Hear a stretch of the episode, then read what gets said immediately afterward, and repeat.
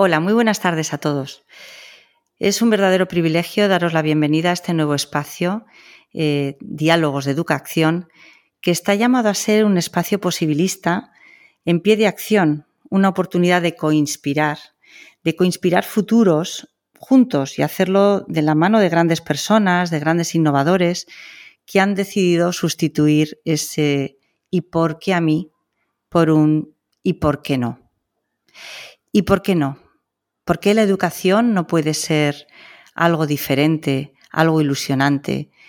Horizontes de futuro que no estén teñidos de los restos del naufragio del pasado que nos ha llevado a un lugar donde casi siempre hablamos de educación en un sentido negativo, en un sentido de lo que está por llegar y que todavía no parece que llega. Yo quisiera ir sembrando a lo largo de estos episodios que vayamos viviendo juntos, realmente horizontes posibles.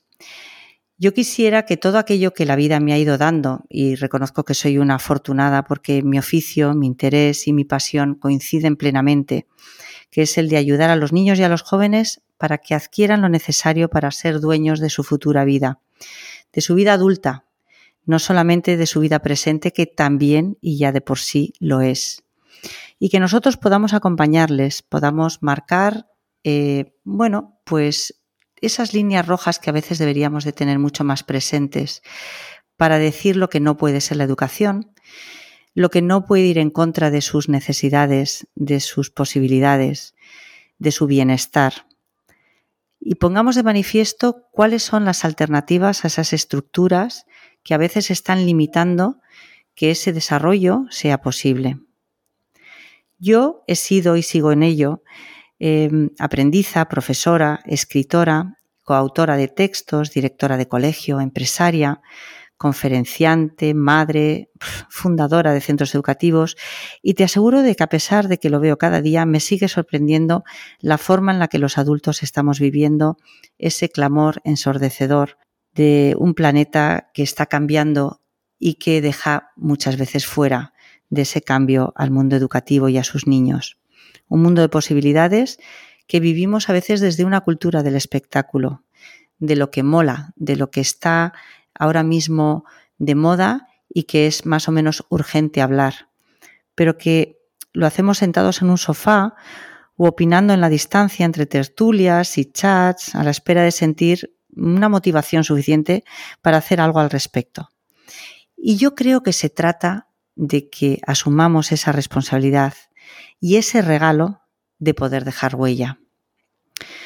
El pasado nos ha de servir para aprender, pero es el futuro, ese futuro que queremos, el que nos debe de impulsar a hacer, a cambiar las cosas. No a derribar todo lo que está hecho y que está bien hecho, sino a impulsar todo lo que se puede hacer. Por eso hablo del posibilismo. Porque no es tiempo de motivación, es tiempo de acción, y yo elijo y apuesto por la educación. La educación es la más importante de las palancas de cambio que nuestro mundo y nuestra especie necesita. Y eso nos incumbe a todos, no solamente a los padres y profesores, sino a los legisladores, a los políticos, a los colectivos sociales y, por supuesto, a los niños, a los jóvenes. Si seguimos como hasta ahora, los niños que empiezan hoy su vida escolar llegarán a terminarla más o menos en el 2035, aún más alejados de una realidad de lo que apuntan las actuales cifras de abandono escolar, el paro juvenil o la calidad del primer empleo. Todo ha cambiado. Tenemos deberes que solo podemos resolver entre todos y el más urgente es el de sacar a la educación de ese silencio que solo interesa a quienes se benefician de que todo siga igual. ¿Dónde queremos estar? ¿Queremos estar en el lado de aquellos que permanecen silenciosos o queremos hacer un ruido alegre que nos permita empezar a caminar hacia un horizonte común? Según el CIS, más del 90% de los españoles mayores de 18 años no sienten preocupación alguna por la educación. ¿De verdad hay 10 asuntos que reclamen más la atención que educar a 7 millones, 8 millones de niños para el mundo que les tocará vivir? En esas brechas en las que podemos identificar que uno de cada tres de nuestros vecinos está fracasando o abandonando anticipadamente la educación. Otra de las brechas que nos está diciendo que pase lo que pase, necesitan explorar dentro de sus límites y que podemos proveerles de límites amplios en los que ellos puedan intentar encontrar soluciones a sus inquietudes profesionales o dejar que simplemente sigan explorando en esos límites que les son potencialmente peligrosos, como son las drogas, el alcohol, etcétera, etcétera. Tenemos la posibilidad de sobreponernos a esa otra brecha que es el que quizás están estudiando para carreras que ni siquiera existen actualmente. O lo que es peor, que lo que están estudiando ni siquiera se ajustan a las carreras que ya existen. ¿Podemos realmente crear un lugar, un horizonte del que puedan saltar con alguna solidez hacia un horizonte, un futuro mejor? Y caer en un espacio donde lo que vayamos construyendo sea quizás un lugar seguro también para ellos. No un lugar conocido, quizás un lugar diferente, pero un lugar seguro.